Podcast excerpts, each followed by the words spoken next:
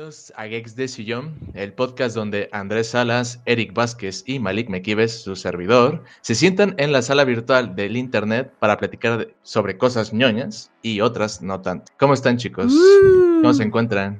Bien. Hasta que no se mamoneó para hacer la intro. Oh, ya lo estás quemando, güey, tranquilo, güey. Eh, pues es que se tiene que hacer con, con, con, con cierto entusiasmo. Cada quien yo creo que le debe de dar su toque, ¿sabes? Sí. O sea, porque si, si cada quien lo dice es como de, ah, entonces por eso le di mi toque. Sí, mira, yo, yo, yo por eso, mira, y aquí ya saco tema para otro meme. Quemar a Andrés. Ah, no es cierto. ah, no es cierto. Yo estoy muy bien. Estoy bastante ansioso, de veras, de platicar de esta, esta película. Eh, sí, sí, tengo muchas ganas. La verdad es que eh, sí. Sí, o sea, después de que la vi dije, puta, sí quiero platicar así de, De- de la película. Muy bien, muy bien. ¿Y tú, Spotty, qué tal? ¿Cómo estás? Igual, este, yo no lo había visto. Antes que nada, yo tengo que decir que yo jamás la había visto. Mi mamá siempre la- me la recomendaba porque a ella le gusta mucho esta película. Este, y me decía, eh, tienes que verla, sale Hermione. Ese era su punto de venta, sale Hermione. Dice, ah, sí, ok. Este, y yo la verdad es que al inicio como que no, no- mi así reseña así súper mega resumida es, al inicio como que no me estaba latiendo, la sentía como típica película de morro adolescente de, soy, soy, solamente soy yo y nadie más me comprende. Ya después como que fue agarrando su propia, su propio ritmito y ya como que sí, sí agarró el buen camino. Perfecto, perfecto. Eh, bueno, Pues miren, en esta ocasión. Ah, bueno. Este, y nada más para complementar eso de Spotty, en cambio yo sí la vi, pues, no voy a decir así de, no, güey, la fui a ver así cuando salió y ya sabía quién, no, pero sí la vi como uno o dos años después de que salió, así Ajá. de que la encontré en DVD como a 80 pesos en el Walmart, así, de esas que ya están en descuento y remate, y me- no esperaba nada y sí me llevé como una gran sorpresa, pero la diferencia de casi 10 años sí se sintió en cañón. Entonces ahorita, ahorita que hablemos de eso, pues ya. Sí, de hecho, que ahorita que comentan eso, creo que yo soy, como, bueno, para aquí, para los espectadores, justamente yo soy el que recomendó analizar un poco, bueno, comentar, más que analizar, eh, comentar un poco de esta película, porque, bueno, yo, por ejemplo, la, la vi solamente porque fue un trabajo de, de la escuela, ¿no? De hecho, me acuerdo de la materia fue de ética, me parece, en tercer año de secundaria. Y pues desde, la- desde que la vi, yo creo que fue en un momento importante en mi vida y conecté con esa película completamente. Digo, tiene, tiene detalles y eso lo comentaré a lo largo del podcast, pero digamos que es como en los videojuegos, como me pasó con Bloodborne. O sea, sé que es un juego que tiene carencias, que obviamente no, objetivamente no es un juego que pueda tener un porte en muchos aspectos como me gustaría, pero dada el momento en, que, en el que se atravesó mi vida, sí tiene ese, signi- ese significado, ¿no? Ese significado importante y el por qué, pues también creo que está bastante relacionado con Evangelion en algunos puntos, no, en algunos otros no tanto, evidentemente, pero creo que en uno especialmente creo que lo toca bastante bien. Pero bueno, eso lo iremos comentando. En este caso, la película que vamos a analizar es la, la de las ventajas de ser invisible, por su nombre en inglés, Perks of Being a Wallflower, que yo creo que el de Wallflower es un término que se podría utilizar para expresar como alguien que es completamente pues, invisible, un introvertido, alguien observador, alguien que es como literalmente una pared, que está ahí, pero Ajá. es algo que otras personas no, no identifican. En este caso estamos hablando de Charlie, que, que es el protagonista principal. Me parece, aquí tengo su nombre, la verdad es que el autor luego a veces se, se me olvida. Es este. Este, Logan Le- Lerman. Ajá. Pero él no es el autor, ¿o sí? Bueno, él es el actor. Digo, perdón, eh, el actor, perdón, Ajá, no el autor, el actor, este, protagonizado por Logan Lerman. También tenemos a los pro- protagonistas, que es Patrick y Sam. Ah. Uno de ellos bastante conocido por ondas polémicas, que es Ezra Miller. Justamente, digo, un actorazo, pero con la de el polémicas con de la que todos se los meta. hawaianos. Sí, sí, sí, sí, Y por no olvidar, obviamente, Sam, que es protagonizada por Emma Watson. Creo que alguien a estas alturas casi todos la conocen, porque de Es la hecho. de la ella ONU, es- ¿no? De hecho, es que es un- no, no- no es un secreto a vos, por ejemplo, en mi caso, Emma Watson, yo creo que era mi, era mi crush de, de la infancia. Es algo que fue cambiado con el tiempo, pero creo que para muchos jóvenes, digo, no, no los cuento a ustedes porque igual y ustedes tuvieron otra, pero para mi caso, yo creo que sí fue una, una, una mujer que me causó un amor platónico. Pero bueno, sin desviarme tanto. Entonces hablamos de Charlie, este, un chico que podríamos denominarlo como impopular. Em, entró en primer año del instituto. Claro, había sufrido algunos problemas eh, de que su tía había fallecido, eh, su mejor amigo se había suicidado. Y entonces entre esta confusión e inseguridad, pues trató justamente en este primer año, em, trató de irse adecuando a, un, a, una, a un área, salirse de su zona de confort, digamos, en la que justamente aquí conoce a, estos dos personajes, que es este Patrick y Sam, y en el, con los que explora todas estas, todas estas nuevas experiencias que, pues, que le, realmente le interesaban, como viene siendo el alcohol, eh, su primer beso, eh, incluso mismamente con el tema del suicidio, sus alucinaciones, todo, todo, todo lo que un joven podría experimentar a esa edad. Pero bueno, entonces comenzamos. Chicos, ¿cuál fue la primera impresión que tuvieron cuando vieron esta película? ¿Qué, qué decir? Es que la, la, primera vez, fíjate, la primera vez que la vi, que sí fue como hace ya casi 10 años, yo sí, también como, o sea, yo no, yo no era como fan de Emma Watson, pero sí fue como el gancho. Y de este Logan Lerman, porque en ese entonces creo que hizo la de Percy Jackson. Entonces de ahí como que dije, bueno, son actores que yo conozco. Y era como que vamos a salirnos ya del cine de superhéroes y cosas. O sea, yo me quería empezar a meter así a ver otras cositas de cine. Fue lo primero que vi y la verdad es que eh, en esa primera vez me quedé mucho con el soundtrack, más que con la película. Esa primera vez me quedé pegadísimo con el soundtrack. Y ahora que la, la, pues la reví para este programa que justo como dijo Malik, es como la que él eligió y que de hecho es lo que dice nuestro intro, o sea, hablamos de otras, de cosas ñoñas y no tanto, justo por eso, porque cada quien ha elegido un tema.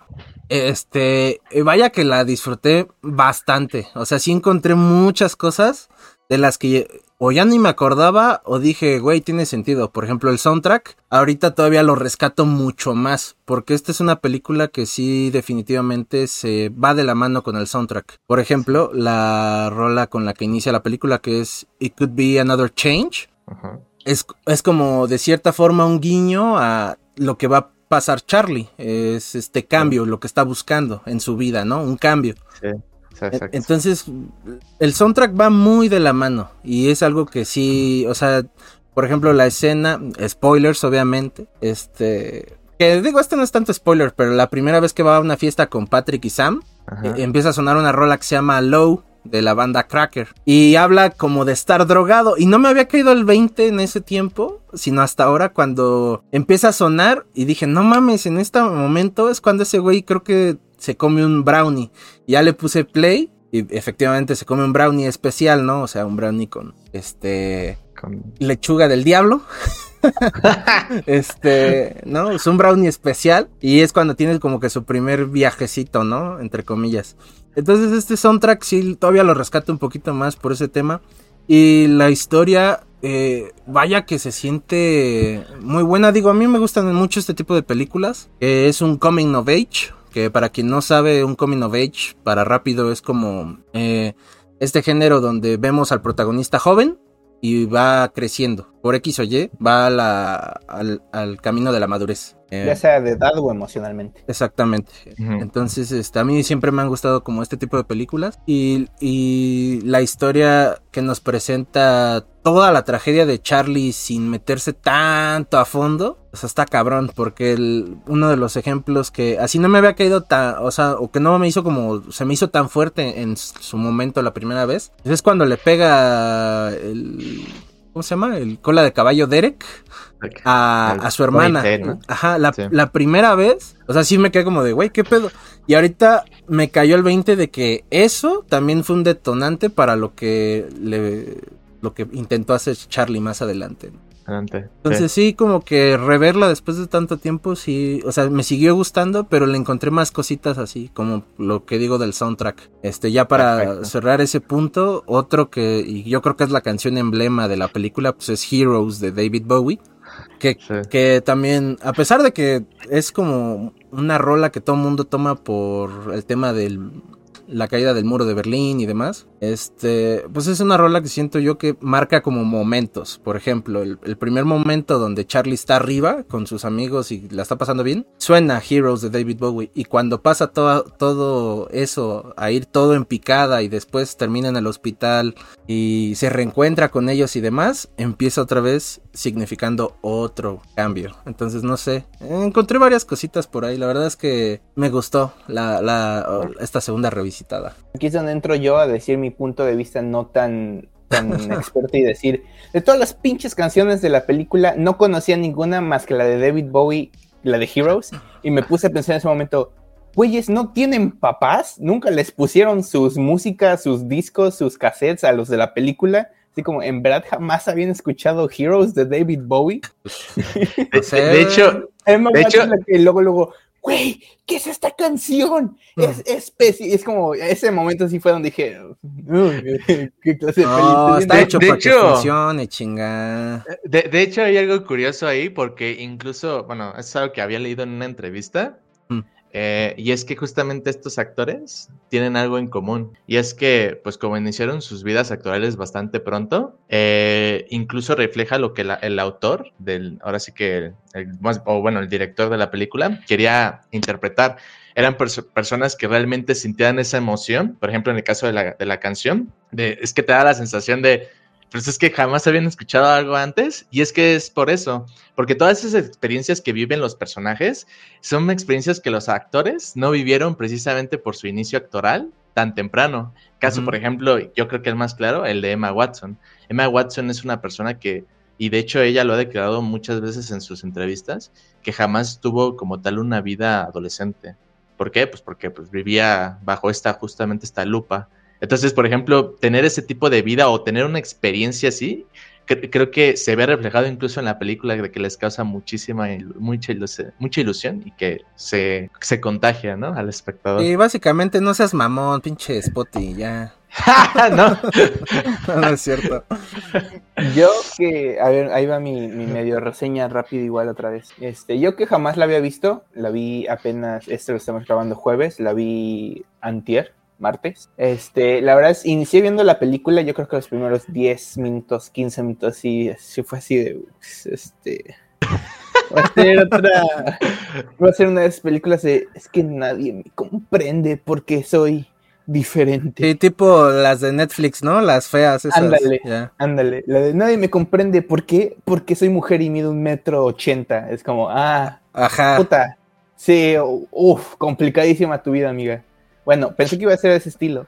Justo cuando pasó la escena del puente de Emma Watson que se sale ahí dice, y empieza a gritar y todo, ahí sí fue cuando dije, ay Dios, ¿qué estoy viendo? Y ya conforme fue iniciando un poco más la película, ya como que agarró su lugar cuando este pues la escena de la fiesta creo que es incluso antes de lo del coche.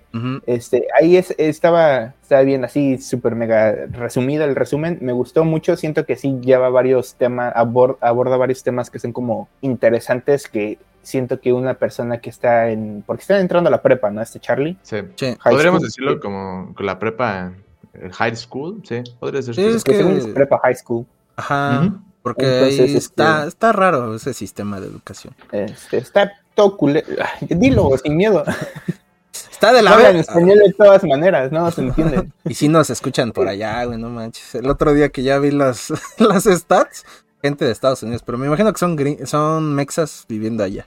Pero bueno. Bueno, toda esa parte de, lo que es como la depresión, el primer encuentro con drogas, con alcohol, con personas, digamos, que no se mezclan, que no son de tu grupo de amigos, por ejemplo, que son todas estas al inicio, Mary Elizabeth, Alice, Ali Sam, Patrick, todos estos, este, incluso desde cierto punto de vista ver este, relaciones homosexuales, este, sí son como cosas que en la prepa, este, sí empiezas a ver tú a mí me pasó que incluso en las primeras semanas en, de prepa, si era como, yo siempre he sido como el chavo medio reservado, o sea, no de que, no callado y de quién sabe qué, pero así de que, ah, ¿qué onda? ¿Qué voy a hacer este fin de semana? Nada.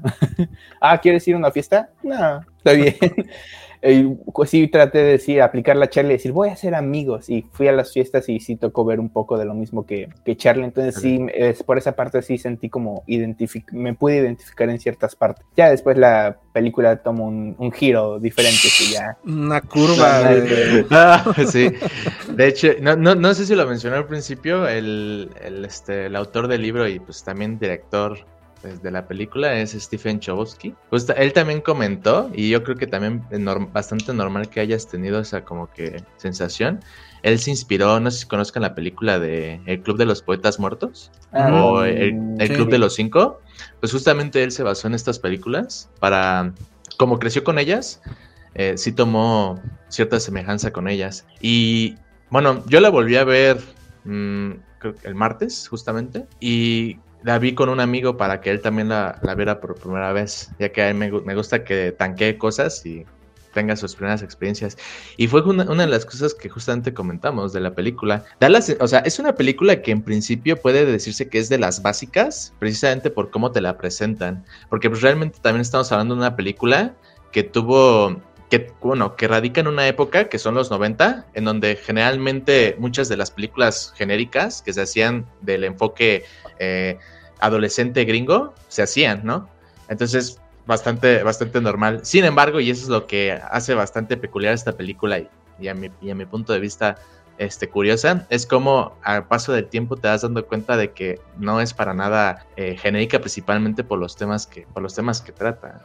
Yo tengo que decir, no me di cuenta que fueran en los noventas.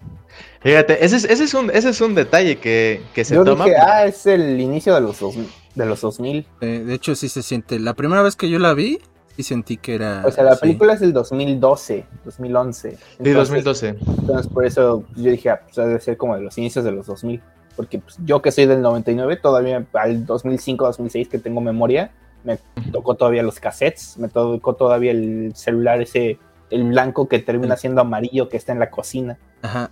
Sí, de hecho realmente de la época de los 90, eh, por ejemplo, lo que sí podríamos decir que es rescatable es el tema musical, porque por ejemplo el género, el género precisamente es algo que sí se empezó a, a creo que notar entre siglos pero en, respecto a la tecnología puedo estar bastante de acuerdo, de que realmente, por ejemplo, lo que se utilizaba a mediados de los 90 o a finales de los 90, pues era justamente cosas que ya estábamos nosotros eh, resintiendo todavía. No fue yo creo que hasta casi casi los 2008, 2000, diría un poco antes, que es cuando empezaron a cambiar un poco más las cosas, ¿no? Pero sí, yo creo que el inicio de los 2000 perfectamente podría ser exactamente también esta película en cuanto a avances tecnológicos se refiere.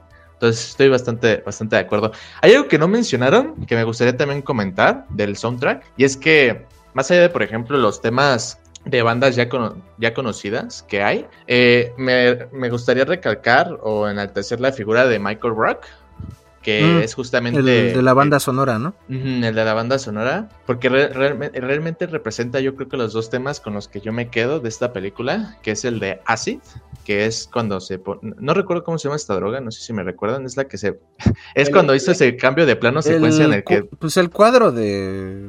Ajá, cuando pasaron de, de ponerle el cuerpo de Dios en la boca a ponerle droga en la boca, ¿no? Es el eh, LSD, esa cosa. Exactamente. Eh, en, ese, en, ese, en esa toma justamente sonó la música de, de Acid y creo que es uno de los temas más potentes porque precisamente es donde ya empezamos a notar realmente el peso emocional que tiene el personaje y de que, como había dicho Spotty al principio, ya dejaba de ser esa imagen que teníamos de, ay, es que nadie me comprende, es que soy bien de es que uno, soy, soy, pero no, ya empezamos a ver que realmente el personaje empieza a presentar síntomas de cosas que incluso, creo yo, muchas personas hoy en día no tendrían ni siquiera el valor de, mencionar, ¿sabes? Porque sí conozco un par de ellas que, que sí han vivido con esa carga y que efectivamente no es fácil. Entonces yo creo que la, la canción lo hace bastante bien especialmente cuando hace su, su escena del ángel de, de nieve y mm. pasan todas las, ahora sí que todos esos flashbacks o alucinaciones que te da la sensación de que lo hizo volver a sentir como un niño. Y el otro tema es el de su breakdown.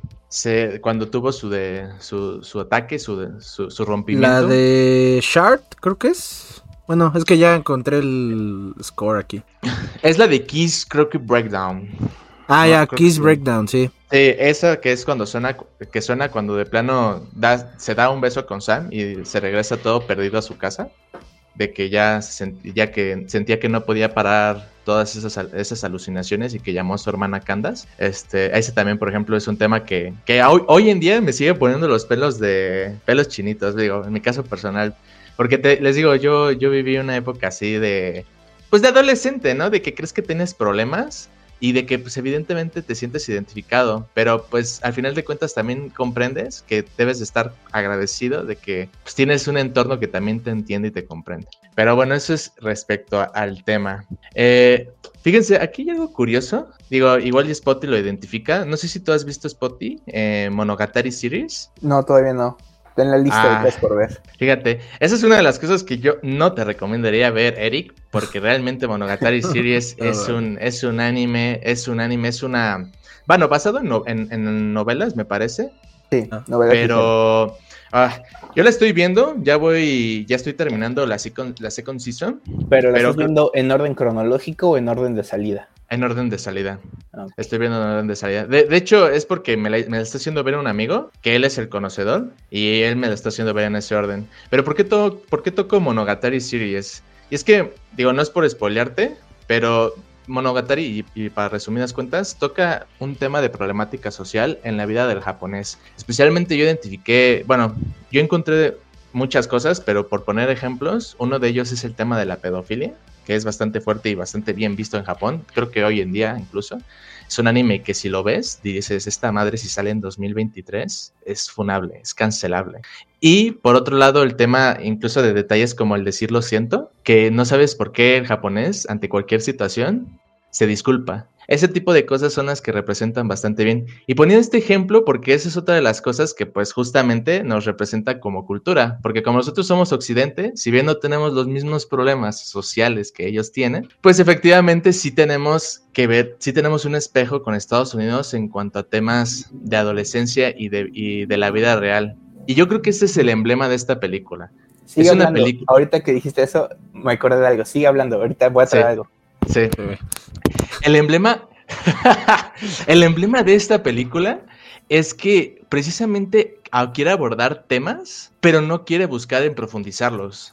O sea, quiere darle a entender al espectador que son problemas que cada persona puede vivir ahí y que están ahí, pero no por ello se, se esfuerza en decir, ¿sabes qué? Eh, está el tema de que, pues, la tía de Charlie abusó de él, pero no es como que vayamos a profundizar en la psicología de la tía Helen. Simplemente vamos a indicar cómo es que es un problema que está latente para Charlie y de cómo incluso se siente culpable de la muerte de ella, a pesar de que, es- algo para él feliz. Pero nada más. Así como el tema también de la drogadicción, así como el tema de, este, de la homosexualidad, tema del embarazo, que, bueno, es una de las escenas que, este, que no se vieron, que eliminaron justamente por el tema de, del Peggy, que La querían hacer que- clasificación para quien no lo sabe que es. Ujú, Sí, sí, sí. Que, por ejemplo, el aborto de Candace tuvo que hacer un aborto y es algo que también que sale en el libro, pero que, que omitieron en la, en la película precisamente por eso. Pero sí, es eso. O sea, son temas que, que menciona, pero no, no, no se aboca a, profundizar en ello. Y eso es lo que me encanta, porque pues al final de cuentas es con lo que tenemos que lidiar. O sea, no busca, no busca ser pretenciosa, ni mucho menos, sino simplemente hablarlos. Y yo creo que eso es lo que principalmente se destaca de las películas de, de ese género y que además de todo, pues se, se adjudican a esa época, ¿no? De los, nove de, bueno, los 90, eh, adolescentes que sufren bullying, depresión, etcétera, etcétera, etcétera. Yo, ¿Ibas a decir algo, que, sí, que mencionas, yo leí, o como dije, lo vi el martes, la película, Ajá. estaba leyendo dos mangas de, no sé si conoces al, al- al escritor, se llama Ino Asano. ¿Y no es sano? Este, sí sí lo lo, más- conozco. lo más seguro es que conoces Oyasumi Pun Pun o Good Night Pun Pun, que es el que es un pajarito. Ah, sí, sí, sí. Sí, bueno, aparte de que dicen que es de las historias más tristes de toda la historia de cualquier medio, estaba leyendo estos dos pequeños volúmenes que se llama What a Wonderful Life, que es justamente de varias personas que tienen diversos problemas, entre las que me acuerdo porque son eh, docenas de personajes. Hay una de una chava que está embarazada de su maestro, hay uno que es este de una niña que acaba de entrar a la secundaria y que dice, todas mis amigas con las que estaba ahorita en, en primaria, ahora lo único que les interesa son los niños y pues tratar de acostarse con ellos. ¿Qué pasó? Ya no vamos a, jugar. También están las relaciones amorosas de yo sé que tú eres un fracaso en la vida laboral y en la vida, yo también, pero los dos juntos somos felices y somos un fracaso. ¿Por qué seguimos juntos? ¿Por qué no nos separamos y nos hacemos el bien, el dejarnos ir el uno al otro y cosas por el estilo? Y siento que el, ver la película y leer esto, como que pegó aún más, porque sí hay muchísimas cosas de, de eso. Por ejemplo, cuando está Charlie ayudando a Sam a estudiar este, para entrar a Penn State, hay uno que, que, es de los que, porque se repiten ciertas historias, bueno, ciertos personajes en historias, muchos de ellos son jóvenes de veintitantos años que ahí tienen el nombre en el libro, pero la verdad no me acuerdo, que son básicamente güeyes que no trabajan, que no estudian. Son ninis, en básicamente el idioma mexicano son ninis, pero son ninis porque están tratando de entrar a la universidad para conseguir un mejor futuro. Sin embargo, como son ninis, pierden el tiempo en vez de estar estudiando en diferentes cosas. Hay unos que se van de, fiesta, hay unos que se drogan, hay unos que inician a hacer una banda musical, hay unos que les va bien en la banda musical, hay otros que se van antes de que les vaya bien en la banda musical, por lo tanto, este, pues ya no les tocó todo el éxito de la banda musical y son como diferentes historias que siento que también encajan como con la temática de las ventajas de ser, este, de ser invisible, que son como es cosas que es como el mundo real y lo malo que puede ser el mundo real, pero el, encontrar los momentos felices, ¿no? Sí, y de hecho, y más importante, encontrar esos momentos y también ser capaz de tomar tus decisiones, buscar tu propio camino, porque creo que esa es la imagen que nos dan de Charlie al principio, alguien que dices, bueno, es el típico adolescente que es introvertido y todo, pero al menos te das dando cuenta de que poco a poco, incluso con la interacción que tuvo con Patrick en el partido de fútbol, te das dando cuenta de esa, esa, esas ganas de querer seguir adelante, ¿no? De decir, ¿sabes qué? Perdí a, un, perdí a mi mejor amigo en el verano pasado. Eh, me siento solo. Tuve el problema de mi tía. Pero, ¿sabes? En lugar de simplemente cerrarme y ya, pues tratar, a pesar con mis problemas, con mis heridas que trato de, de evitar, que no es la manera más correcta, porque pues a final de cuentas todos somos humanos, pero ahí trata, trata de seguir, de hacer su propio camino, y eso es justamente uno de los mensajes que creo que el director nos quiere, quiere mostrar, porque a final de cuentas hay que recordar que esta es una obra, o bueno, digo, les comento que yo más bien la identifiqué, especialmente la, la novela, como una obra dirigida precisamente a este público joven, ¿no? Para que se sintieran justamente identificados. Y habla más sobre justamente lo que podemos hacer vivos de lo que de lo que se puede hacer como personas muertas, ¿sabes? No sé si me explico. O sea, porque generalmente muchas películas justamente abordan el tema del suicidio como el fin, eh, ya es el fin de una persona. Aquí el, suicidio se aborda como una nueva oportunidad más de crecer, de decir, ¿sabes qué? Aquí no se acabó tu vida, pero sí es un, es un aprendizaje para decir, ¿sabes qué? Tienes personas que te rodean y que quizá recibir esa ayuda sea lo mejor para que puedas seguir adelante. Y me parece bastante bien. Ahorita bueno, ah, adelante. Ah, bueno, es la última vez que menciono este, este, el manga rápido. Hay un momento, hay una historia donde están dos amigos que están tratando de entrar a la universidad. Uno quiere ser este fotógrafo profesional y el otro quiere ser un skater profesional. Este, y se encuentran con un tipo y el, chiste es que el tipo les, le una vez están hablando y dice, ¿cuál es tu sueño? Y dice, no, pues yo quiero ser skater profesional, yo quiero ser fotógrafo profesional. Y con este chavo que se encuentra le dicen, ¿tú qué quieres ser? Y dice, yo quiero volar. Y todos se quedan como, ¿volar? Después empiezan a llevar una relación, se empiezan a ser amigos y en una de esas, este, lo atropellan al, chavo nuevo y lo atropellan y sale volando. Y la cara que les ah, ponen, tanto el güey que está siendo atropellado como los dos amigos, no se desusan, están sonriendo porque dice, el güey está volando. Entonces al final este se muere, pasa, eh, y van al funeral y dice, se quedan bien y dice, voló, sí, voló, consiguió su sueño, consiguió su sueño. y te quedas como, güey. Pero entonces ellos toman ese como, ¿y habrá querido volar de esa manera o habrá querido volar en la vida y ser alguien? y te quedas como, güey. sí. Yo creo que para sanear su conciencia, y, yo creo que por superación, decir, ¿sabes qué? Igual y cumplió su, su, sueño, su etapa, y es una manera de afrontar como amigos el duelo, ¿no? Pero es interesante eso, ¿eh? nunca, había, nunca había visto una historia que lo planteara de esa manera. ¿Ibas a decir algo tú, Eric? Sí, que bueno, ahorita que retomaste, bueno, voy a retomar tantito tu idea, y es que como dato curioso, la actriz que hace a la mamá de Charlie, Eh, no sé si escucharon hablar de 13 Reasons Why o 13 Razones por. Sí. Hace a la mamá de Hannah, justamente. Ah, y, sí, cierto. Este, y esa, esa serie, a pesar que también es igual como de cierta forma un poquito coming of age, es buena idea, pésima ejecución. Porque, por ejemplo, aquí lo que dices, ¿no? De que se puede seguir adelante, ¿no? O sea, esta manera de cómo crecer.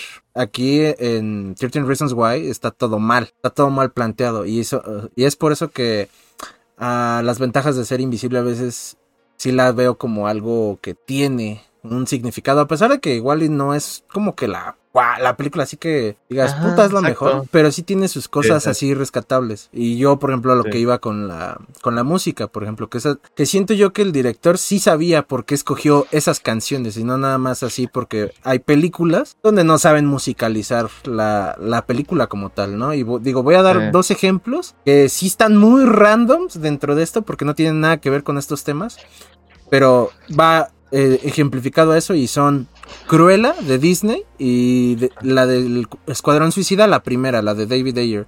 Que son dos películas que ponen así música así a lo, a lo estúpido y no sé, pasan cinco segundos y el güey dice, hola, suena una canción, ya me voy. Y suena otra canción, es como de, güey, no estás dejando respirar, a pesar de que tenías intenciones de poner esa canción, no estás dejando respirar esos momentos. Entonces siento que esta es de esas películas que sí hace química con todo, con todo. Y un ejemplo que digo, no sé si ustedes vieron o sabían que era, pero sí en la película sale que es The Rock de ¿cómo se dice? The Rocky Horror Show. The Rocky Horror Show. Horror Ajá. Show. Que Ah, ok. No sé si sabían que, o sea, de qué va, o sea, no sé si lo han visto, pues eso. No, pero la he la. De, la hecho, conozco, cu- cuando vi la obra dije, ah, debería de ver esa película, porque según es una película, ¿no? Ajá, bueno, es un Sí, sí, no. Sí, es, es un tributo a las películas de terror y a las de ciencia ficción, de las que eran como serie B, esas que se producen así en chinga y con bajo presupuesto. Este, eso, pero aparte, Como el, el... tiburón de tres cabezas contra el cocodrilo gigantesco. ándale, más o menos así.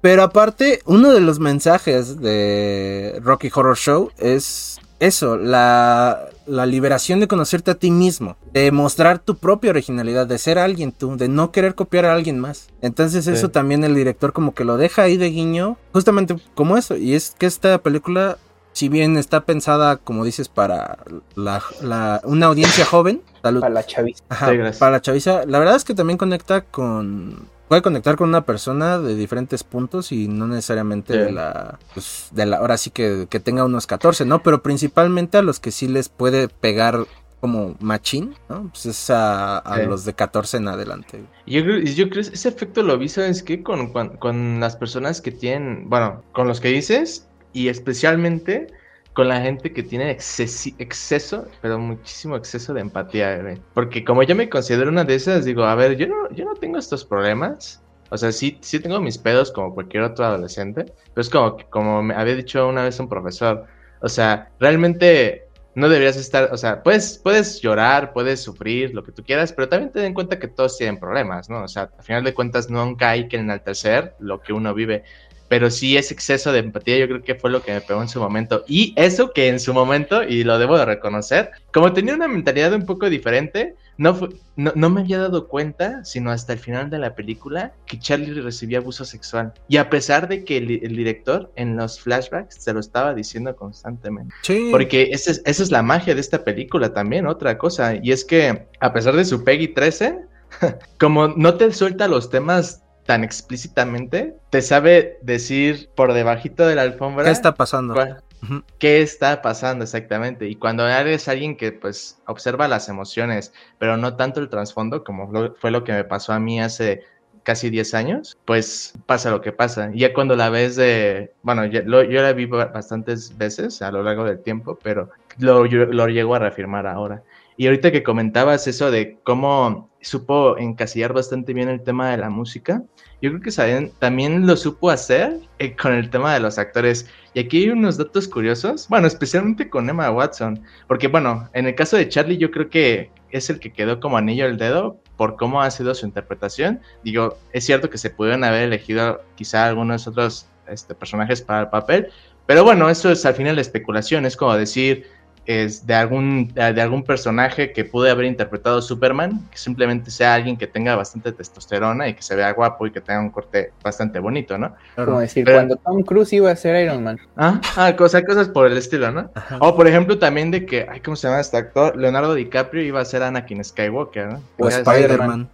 O Spider-Man, ¿no? Y te quedas así como de, mmm. A ver, es que cuando ya tienes la imagen del, del actor con candado, dices, qué difícil, pero bueno no me desvió tanto. Eh, el caso de Ezra Miller tuvo su, uh, ¿cómo se le dice? Su presentación por Skype. Y yo creo que por su, es que su capacidad actoral es increíble, más allá de si separamos eso profesional con... Yo sí, sus, desmadres. iba a decir algo al respecto. Yo iba a decir, ah. yo siento que Ezra Miller la hace de Ezra Miller en todas sus películas. Ah, ok. La única película donde tengo que decir que ahí sí este, me quito el sombrero es en la de Tenemos que hablar sobre Kevin. Ah, la que hizo un año anterior, creo, ¿no? Sí. De ahí en fuera, aparte de la de Animales Fantásticos, de donde creo que nada más dice dos palabras en toda la trilogía, este, siento que siempre la hace de Ezra Miller. Bueno, eso podría estar abierto a debate. Y eso lo podríamos comentar si quieres un poquito más adelante, porque, a ver, con algunas cosas puedo estar contigo de acuerdo, pero creo que sí hay algunos momentos en los que yo creo que sí le da un toque muy particular, bueno, al menos hablando de esta película, digo, podríamos hablar sobre otros personajes, pero creo que en el tema de Patrick, creo que sí eh, transmite bastante bien la imagen que quiere dar del personaje. Pero bueno. No digo que lo hace mal, nada más digo que todos sus personajes son bastante parecidos. Ya, ya, ya. Bueno, eso es abierto a debate, pero interrumpiéndote tantito con eso, para no desviarnos tanto, este, bueno, pues tuvo su interpretación por esa llamada de Skype, sea por lo que sea, pero bueno, su capacidad actoral sorprendió. Y especialmente el de Emma Watson me gustó muchísimo porque por lo que había leído, el director había visto una escena de ella en una película de Harry Potter, no recuerdo cuál, creo que era, creo que era de, de, las últimas. Vio que era vulnerable a Emma Watson y dijo, y dijo, ella es perfecta para transmitir esa misma vulnerabilidad en el personaje de Sam. Y así es como escogió el elenco. Y bueno, ahorita que vimos la película de los tres, podemos decir que pues fue bastante acertado. No sé qué opinan ustedes. Yo ¿Ustedes que el cast está, está muy bueno, la verdad. Está, pues es que era el este, gancho, o sea, quieras o no. Es, lo que te digo, o sea, a mí hace 10 años, pues güey, sí. Emma Watson y, eh, Logan Lerman. O sea, ajá, o sea, Hermione y Percy Jackson, güey, ya. ajá. No, y, a ver, es como te lo vendía tu mamá, Spotty, ¿no? Ahorita que dijiste. Sí, pues sale Hermione. Exactamente, güey. Entonces, pues era como el gancho. Y aparte, esto es igual este, es Miller. Ah, pues tenemos que hablar de Kevin. ¿Esta? La tenías como ese gancho. Si ya por lo menos habías visto alguna de esas obras, dijiste, ok, ya sé quiénes son esos güeyes. Ya puedo irme con una idea de cómo son como actores, más o menos. Sí, sí, sí, sí, completamente de acuerdo. Eh, otra cosa, el tema, bueno, sé que ustedes no lo, no lo leyeron, evidentemente, pero sí me gustaría comentarles. está diciendo pendejo. Ah. No, o sea, sé que no, porque pues al final no hay tiempo y pues hay, hay más cosas que hacer. O sea, yo porque pues en su momento lo, lo leí evidentemente, ¿no? Pero eh, es el caso de, de, la obra literaria, ¿no? O sea, como hay algunos cambios. Como es una obra que hizo directamente el autor, pues no hay cambios así bastante significativos, pero les comento, si quisiera hablar uno en particular. Yo quiero preguntar algo. Si es una novela, novela, porque yo no sé por qué cuando estaba escribiendo las cartas que dice, querido amigo, y escribe como las cartas como que dirigiéndose al espectador, no sé por qué me puse a pensar, tal vez el libro esté escrito en cartas, como no sé si han, digo, no lo he leído completo, pero leí una partecita así cosena de Guerra Mundial Z, que son como... Ah, que está escrito así... como si fueran unas noticias, como si estuvieras leyendo un, un periódico. un periódico. Entonces, la novela de, eh, iba a decir 13 Reasons, la de las ventajas de ser invisible, son, ¿es una novela? ¿Novela o son, digamos, como cartas igual? No, es como una novela, o sea, se utiliza el elemento de, por ejemplo, las cartas, pero al final de cuentas es una narrativa desde el punto de vista de, él en donde habla de muchos de los personajes. Pero sí es eso. Eh, y de hecho es que en el libro, bueno, o sea, eso, es algo que podría decir, no sé si es algo negativo o positivo de la película, pero por ejemplo es el cambio, los cambios que no son tan perceptibles, o bueno, digo, yo que ya la he visto, pues sí los noto bastante, más con la cantidad de veces que la he visto, pero puedo entender que para alguien que la haya visto por primera vez igual y no lo note tanto respecto, por ejemplo, el libro, porque pues en el libro pues si te dicen, si te dicen así como que detalle, detalle, pues cómo ha sido la evolución en cuanto a los tiempos, ¿no? Y eso es algo que pues ayuda mucho al, al espectador a saber qué es lo que está pasando en ese momento, porque como hay un, hay un, este, ¿cómo decirlo? Em, un carrusel, por decirlo de alguna manera, con el, es que se me fue la palabra, un parque temático, no, sé, en el que subes y bajas constantemente. Una montaña rusa. Ándale, exacto. Una montaña rusa. es que se, no sé por qué se me fue la palabra. Un parque completo, que sube y baja el pinche parque. Pero es eso, o sea, en la película te dan esa sensación de sube y bajan las emociones constantemente. Por ejemplo, con lo de la escena del ángel, a ese cambio abrupto. Deja eso, la escena del verdadero reto. Ah, sí, por ejemplo, ese también es bastante, bastante yo tengo Que, yo tengo que decir, yo no puedo con escenas así. Pues la verdad, son escenas que a mí me dan cringe. Y no es, hay de, cringe a cringe, hay cringe de pena y hay cringe de pena, pero bien hecho. Esta sí fue una escena de pena bien hecha, así de que literalmente, como si fuera película de terror, lo vi así. Vi así la, la escena es, que este, empezó, verdad reto, ves a la, a la chava más guapa que se te, así que en putiza, Spacebar. No, no, no, no, ya sé qué va a ser, ya sé qué va a ser. Ya sé como... Ah. No, y es que en general así va la...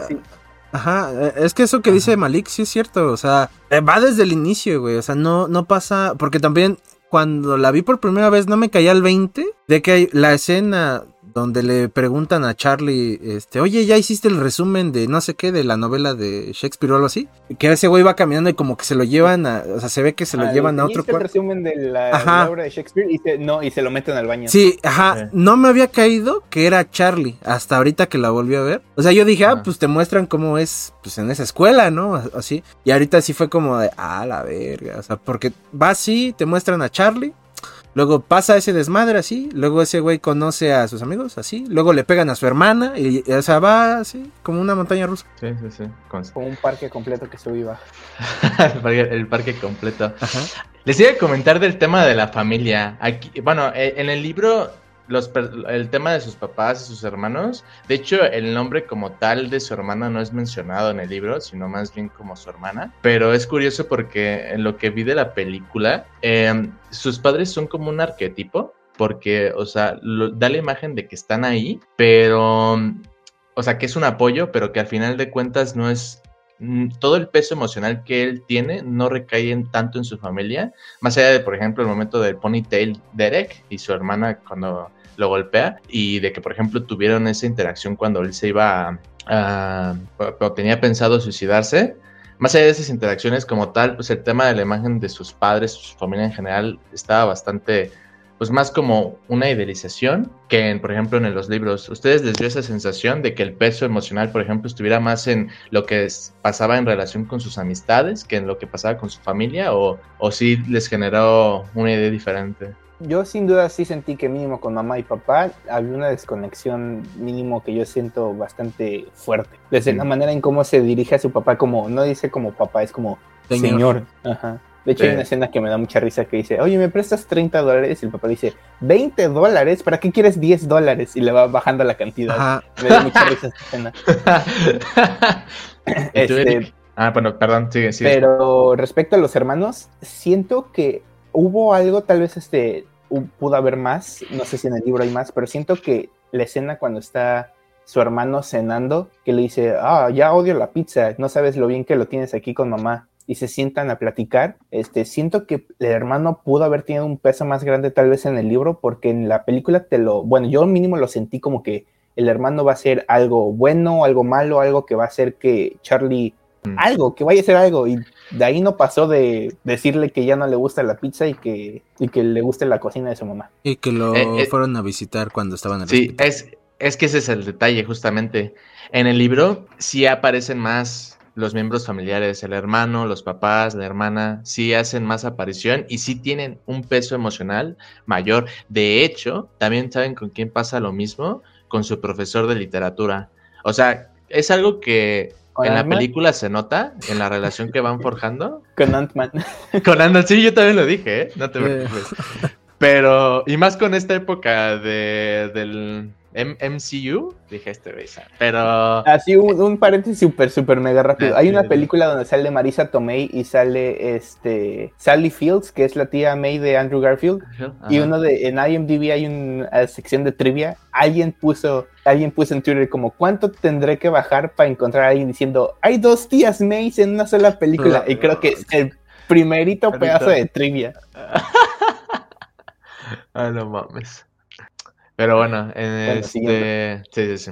Eh, y eso justamente también con la relación de su profesor. Es algo que en el libro se aborda más, pero es precisamente por eso que les preguntaba si ustedes, como vieron solamente la película, digo, ya me, ya me comentó Spotty, pero tú, por ejemplo, Eric, sí, sí sentías, al menos con algunos miembros de la familia o, por ejemplo, con el profesor, es eh, como que esta falta de arranque de de sus relaciones o sientes que está bien? Porque lo que sí te puedo decir desde luego es que respecto al libro sí se quedan como que a medio camino, pero no sé tú qué opinas como solamente haber visto la película. Este, yo siento igual una, como dijo Spot, una desconexión con los papás eh, y que yo siento que no tanto con el hermano de que, o sea, no hizo como nada como o sea, siento que te lo ponen ahí, como que al aire, así de que su hermano, cuando estaba ahí en la casa, y Charlie tuvo este todo este desmadre con su tía y demás, como que si era un apoyo para él, él y su, su amigo, porque si te lo dejan como así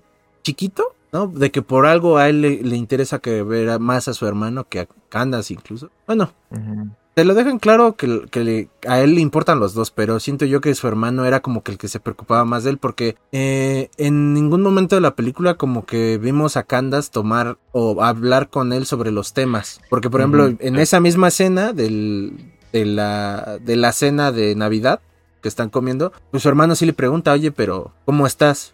Y el otro güey le dice, bien. No, no, no, pero en serio, ya dime cómo estás. Y ya el otro güey se ve forzado a, pues, a decirle, no, es que ya no veo esto. Y ya le platica de sus amigos, ¿no? Pero con los papás, yo, yo siento que refleja un poquito lo que es como esa etapa donde nosotros sí nos llegamos a desconectar un poco de nuestros papás, ¿no? Digo, no hasta ese punto, pero sí en, un momento donde tú te empiezas a reservar. Eh, o sea, siento que lo vi más así como que Charlie sí refleja eso de adolescente. O sea, que todos nos llegamos a reservar un poco con nuestros papás, ¿no? De ya no hablar tanto con ellos y demás.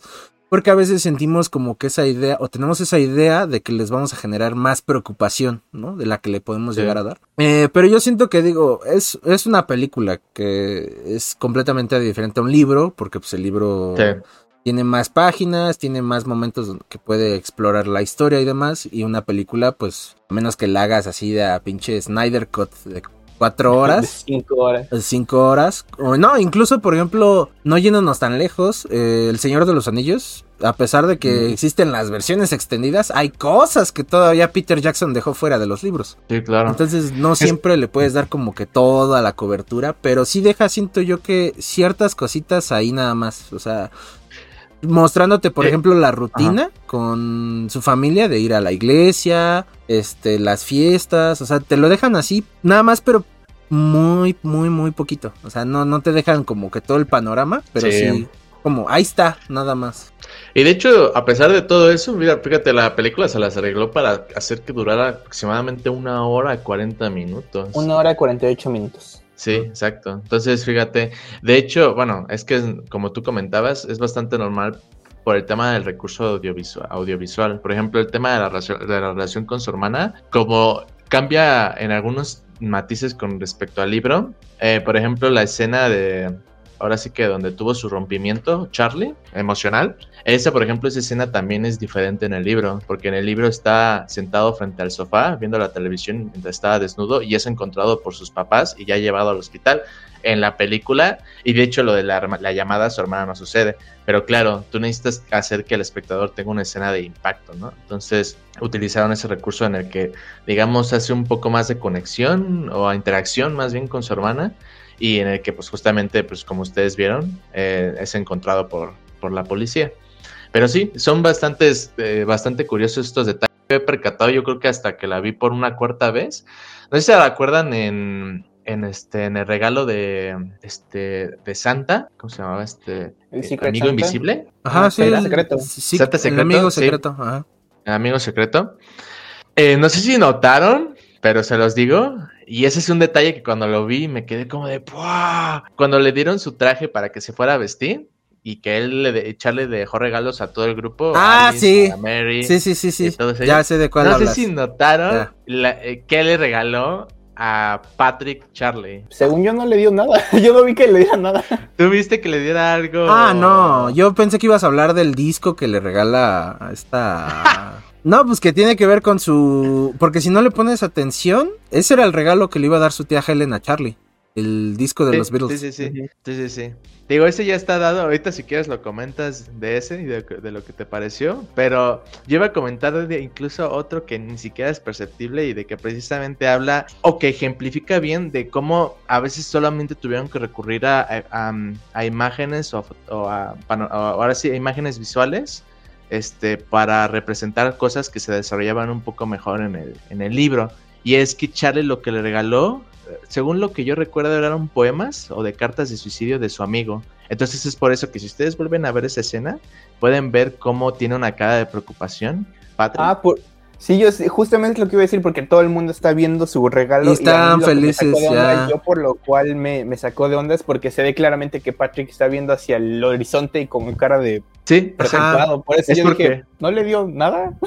sí, exacto. Le- o sea, le dio, Ah, le, dio su- le dio sus poemas y es por eso que, o sea, esas cosas, por ejemplo, se hablan en el libro y, y aquí, pues obviamente, tienes que ir un poco más fast pace, entonces, pero ese es un detalle que quería comentarles que yo, yo no había visto hasta como la cuarta vez y dije, órale, esto tiene más, esto tiene más peso y da más juego precisamente a, la interacción que tiene, este, justamente, pues, Patrick, Sam, con Charlie, también los demás, los demás amigos. Pero hablando también de eso que no es lo que tú esperabas que dijera, pues, ¿qué te pareció ese, ese detalle o que, quieres comentar algo al respecto de eso? No, no, no, es que yo pensé que ibas a tomar esa idea y dije, ah, pues sí, sí, me acuerdo que la escena, pues le da el disco de los de Something, que es como la declaración de te amo, Ajá. muy escondida, y cuando ves la escena de que su tía Helen va por el regalo de Charlie y ya lo tiene y en eso le cae un tráiler, ahí se ve el disco y sí me quedé así de, ah, su madre, o sea, le iba a dar el mismo que pues él recibió. Básicamente, o sea, sí como que me choqué, pero pensé que te iba a decir por ahí. Ahorita, Ah, sabe. ahorita que lo mencionas ese detalle, porque si no se ve, o sea, tal cual, si ves la toma completa, cuando están abriendo los regalos, el que no se ve es Patrick. O sea, se ven Ajá, todos yo- menos, menos Patrick. Y ya después, yo te, te digo, yo juré que no le dio nada. ajá, y ya después, co- como dice Spotty, sí se ve a, o sea, cambia y este Patrick se ve así como, "Pa, ¿qué es esto? ¿No? O sea, como que Sí. está un poco choqueado, pero ya ahora ya entiendo por qué esa escena no está, pues no está de más o lo agarraron en curva a Les Ramiller o no sé, ¿no? No le Sí, no, no. Pensando que yo no estaba en la toma, ¿no? Ya tripeándose. Ajá, sí, ¿no? Y ya, ya tiene como sentido. Pensando en cuántos hawaianos va a golpear. Ah, qué la ch- Y para no sentirme, y para no se- sentirme tan excluido en ese aspecto, ustedes, por ejemplo, si fueron siguiendo, bueno, especialmente tú, Spotty, y, y tú en tu primera vez, Eric, digo, claro, tú partes con esa ventaja, porque ya cuando uno lo ve cuando, cuando es más grande, pues sí nota esas cosas que están dadas de forma sutil. Digo, no es como que me excuse de que, por ejemplo, no haya notado de que, de que la tía Helen abusaba de él de pequeño hasta el final. Pero tú, por ejemplo, ya dada la edad que tienes y todo, tú sí lo, tú conforme te lo iban diciendo con las imágenes, tú sí te fuiste dando cuenta de eso, este, Pues yo, o- yo me di cuenta al mismo tiempo que se dio cuenta Charlie, cuando ya se despide de Sam y va caminando, que se va quitando la corbata, se va quitando el saco. Ahí pues yo me di cuenta. ya, ya, ya. Porque yo eh, siempre, yo sí siempre pensé que lo que le afectó es que se murió su tía y Sí. su mejor amigo. Y que de, hecho, sinceramente, a mí se me olvidó por completo lo del mejor amigo. Es que es como una mención de diálogo y ya. O sea, no, no Sí, pasa exacto. más. O sea, si hubiera como, o sea, si hubieran hecho flashbacks de eso, otra cosa hubiera sido, pero pues nada más es como un diálogo y ya. Y, y fíjate, un recurso que incluso es yo creo que la declaración directa de que fue abusado Charlie fue cuando, cuando tienen su conversación en la que Sam decía que fue abusado, o bueno, pues que sí, fue abusado precisamente por el jefe de, traba- de, o de- de trabajo de su papá, cuando ella le agarra la entrepierna, Ujú. Eh, él se hace para atrás. sí, eh, Y eso no es un recurso que se, y eso no es algo- una reacción que jus- justamente tenga una persona con la con alguien que le guste. Ajá. Eso es justamente porque es, es una reacción este biológica de algo que no te genera un buen recuerdo y justamente le vino a la mente. Sí, de hecho, justo te iba a decir yo con eso, la primera vez que la vi, o sea, sí me quedé así como de, ¿qué pedo, no? ¿Qué, qué le pasó a Charlie? Y yo más bien de la, la, primera vez que la vi, más que decir, ah, sí, sí me di cuenta, más bien yo sí me quedé con la duda de, entonces abusó de él o no, o le pegaba o algo así, no sé. O sea, sí me había quedado yo con la duda la primera vez, pero la, ya ahorita que la, la reví, este, me iba dando cuenta con los detalles de su, pues, o sea, los flashbacks, pues, o sea, porque por ejemplo cuando le dice será nuestro secretito, e incluso las tomas te lo dejan claro de que la tía Helen eh, no tenía como una buena salud mental. O sea, porque las miradas, cuando la tía Helen se le queda viendo mucho a Charlie así en una de las tomas, como de, oye, eso está muy, está muy raro. Y una, y ya la otra es cuando está llorando la tía Helen. Que no te muestran, porque hay dos. Es cuando te muestran ya la cortadura aquí. Y hay otra donde nada más está así llorando. Entonces te los van dejando así pedacito por pedacito hasta que ya armes como rápido el rompecabezas. Pero la primera vez sí no, no me di como cuenta. O sea, más bien me quedé con la duda así de entonces le hizo algo. Y ahorita fue como, ah, sí le hizo algo. Y todo eso. Y justamente la de la pierna es eso. Porque es cuando lo toca y el güey se hace así como de, ¿qué pedo? Y, incluso la, la Sam le dice, ¿no? ¿Qué te pasa, no? Y es como de, no, nada, y ya, sigue. O sea, pero pues te los van dejando ahí. Ah, sí, sí, sí. Y una última cosa y que justamente habla de la escena final. Em, no sé si sabían, pero el director justamente puso a, o sea, estaba previsto que inicialmente sonara otro tema. Creo que era el de Landslide. No sé si conozcan ese tema. Eh, por eh, los Fleetwood Mac. Ah. Es que ya, ya. es que, es por algo que. Lo que sí no recuerdo es lo que. Y eso que la vi en martes. Lo que decía al final, cuando salen del túnel. We are. Ah, uh, we are Charlie.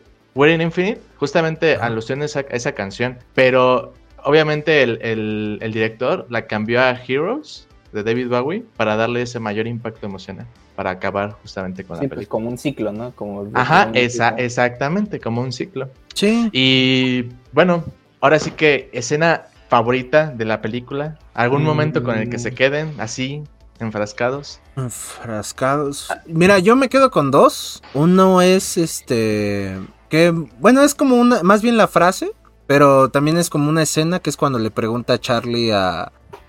o sea, agarra, le dice, el profesor le dice, ¿quieres que te dé el próximo libro? Y le dice, sí. Entonces ya se va a ir, se detiene y le dice al personaje de Paul Roth, le dice, oiga profesor, ¿sabe por qué hay gente que no, este, o sea, porque está con gente que la trata mal. Y es cuando suelta la frase de la película que es este, aceptamos el amor que creemos merecer. Creemos merecer. Eh, esa, yo la primera vez que la vi sí me quedé como que muy grabado con esa, esa escena. O sea, sí es lo que siempre se me ha, me ha acordado mucho de esa escena y de esa frase particularmente. Eh, y la otra que me gusta bastante es cuando empieza Charlie a salir de su, no sé si sé, pues de, de, su zona, ¿no? Que es en la primera vez del baile, cuando empiezan a poner este Common Elin, que está bailando esta Sam y este Patrick, están bailando ellos, o sea, dicen, están poniendo música de verdad.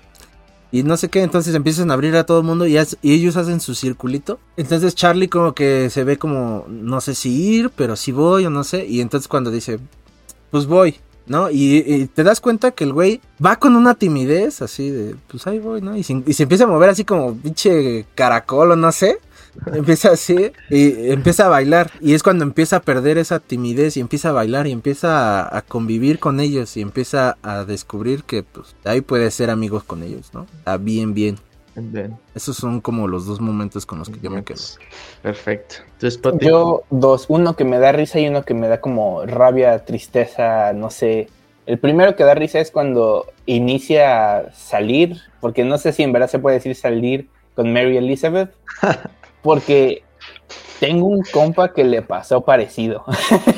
Entonces, este, nada más que él fue un poco más, este, más, más cagado de agarró un papelito en, secundaria y le lanzó en la mesa, porque en secundaria teníamos, este, eran mesas individuales y los juntaban para que fuéramos cuatro, una gran mesota, y habían dos personas de, así, y agarró un papelito diciendo, ¿quieres ser mi novia? y lo lancé a una mesa donde habían cuatro chavas y alguien preguntó, ¿y para quién es? Dijo, para la que caiga. No mames. Entonces cayó una y fue como, creo que después dijo, no, pues como que ya me arrepentí. Pero entonces esa escena me dio risa porque me recordó a mi amigo.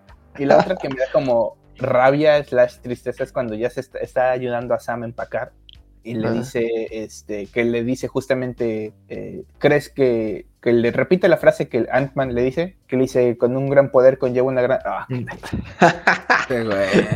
Ya denle un traje. que dice lo de ¿por qué la gente se queda con la gente que le hace daño? Dice, es el amor que creemos que nos corresponde. Y que Emma Watson le dice, ¿y tú qué crees que, te corresponde? O que no puedes seguir eh, quedándote queriendo lo mejor para la gente sin recibir nada a cambio. Y se parte es como, puta madre, güey. Es que sí. sí, sí pega. Y ahorita que, ahorita no sé, pensar en esa escena, me acordé un poco en la escena de 13 Reasons Why, cuando Hannah Baker le dice al, al principal, me acuerdo cómo se llama el pinche cabrón, que dice, vete, el Clay que le dice, vete, quiero que te vayas. Y cuando el Clay justamente se va de la puerta, sale la narración de la Hannah Baker, pero no quería que te fueras. Y es como, ay, vete a la ching. Es que esa. Pues cuando, cuando, le dice, cuando le dice, ¿y por qué tú nunca me invitaste a salir? Y es, nunca supe si es lo que tú querías. Y sí. dice, bueno, es lo que tú querías. Es como, ay, ¿cómo? Morra, morra.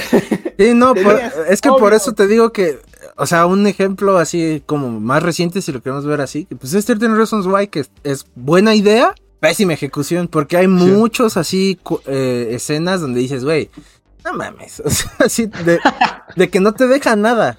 Y en cambio aquí sí te deja muchas cosas, o sea, muchas, muchas cosas. Sí, sí, sí, sí, Pues justamente en mi caso, a ver, la primera vez que la vi solamente tenía una, una escena favorita y pues ya, se lo, ya se los comenté en, conforme al soundtrack, que es la escena del Año Nuevo. Esa mm. fue una de las escenas que más me había gustado porque en mi mente era como es la representación de lo que literalmente Charlie está viviendo en, su, en ese momento. Y la segunda escena, que esta ya fue cuando la, la empecé a ver ahora sí que ya más grande, y que no lo había no, lo había pensado tan bien y es no lo había pensado tan bien precisamente porque pues, no, no sentía que estuviera en ese tipo de situaciones, no solo amorosas, sino también, por ejemplo, en, la, en mis relaciones familiares y es el tema de cuando dice, le dice Sam, que justamente es de la escena que ustedes comentaban, especialmente Spotty, eh, que decía, eh, cuando que decía Sam, de sentarse y, y esperar anteponer este, la, vida de los demás. Ajá, eh, por encima de la de uno y creer que eso significa más. Y recientemente esa, esa, escena me pegó todavía aún más porque literalmente expresa cómo es esa transición, especialmente, en, bueno, en mi, caso, porque, bueno, y yo creo que en el caso también de muchos, porque a veces luego unos viven bajo la expectativa de, de, pues, de los padres, de, de algunas personas. o de cualquier otra cosa, ¿no? O situación. o sea, de que... O de situación, sí, Pienso que esto va a ser mucho mejor y me va a alivianar a, a mí como persona y ya cuando no, cuando es lo que no, no querías es como pinche bajonazo. Sí, exacto. Me mucho una escena de mi manga favorito, Tokyo Ghoul, que está ahí, ahí y, aquí y en todas mis paredes. Este, ándale, ese mero. Hay una escena en el manga, porque en el anime no sale, porque pinche anime está adaptado con las nalgas. Este, que le dice que llega Kaneki, llega con un con Toka, no, Eric no va a entender. El personaje principal llega con el. Ni la audiencia, pero bueno. Y le dice, y le dice, bueno, ¿cuándo vas a dejar de ayudar a la gente y tratar de, pensar en qué es lo que quieres tú? Y dice, no, pues lo que quiero yo es ayudar a la gente. Y dice, bueno, ¿y quién te ayuda a ti? Y se queda como, ah, ah no Sí, la idea de que a veces, digo, y ese es un concepto, creo que conforme vamos creciendo, mm, de una u otra manera la vida nos la trata de dar. Y es la de, a ver, tú quieres ayudar a alguien, pero la cuestión aquí es, estás, tú te puedes ayudar a ti mismo. Y, claro, el ejemplo más fácil es, por ejemplo, económicamente. O sea, si tú, por ejemplo, le quieres dar 50 pesos a alguien, pues será porque tú tienes la solvencia económica para poder dárselo. En teoría. Entonces yo creo que ese ejemplo es bastante aplicable a todos los demás aspectos que quieras ofrecerle a otra persona y el por qué pues creo que está bastante ligado a nuestras vidas esa, esa escena en particular, en, todas en general, pero esa el por qué también me ha dado demasiado impacto últimamente porque cuando más grande me he hecho es cuando he tenido que lidiar más con esas situaciones que cuando era un poco más pequeño. Porque cuando eres más pequeño, pues lidias con algunos otros detalles que también muestran en la película, con lo del primer amor y todo, pero ya después cuando lidias con lo de las expectativas de la gente, lo que esperan de ti, muchas cosas. Entonces, es por eso que yo consideraría que es como mi, bueno, las dos escenas favoritas que les comenté.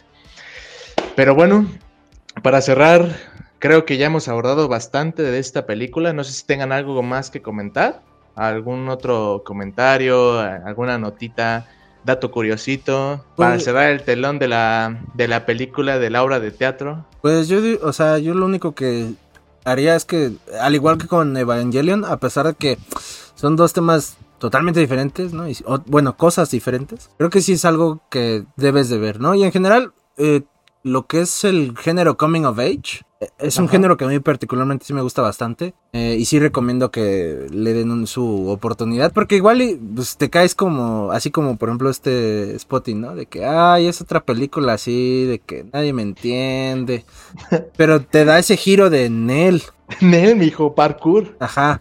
Vámonos para otro lado. Entonces, creo que te puede gustar independientemente de la edad que tengas. Porque eso yo creo que es lo bonito del, del coming of age. O sea, que no importa la edad que tengas, muchas veces va a conectar contigo de una forma u otra. Es justo lo que iba a decir. Para la gente, digamos, la audiencia joven es como, chale, para allá voy, ¿no? La gente que está en esa edad es, es lo que estoy viviendo y para la gente que ya lo vive es como, sí lo viví, sí me pasó. Sí, entonces creo que vale mucho la pena que sí le den Estoy, amiga.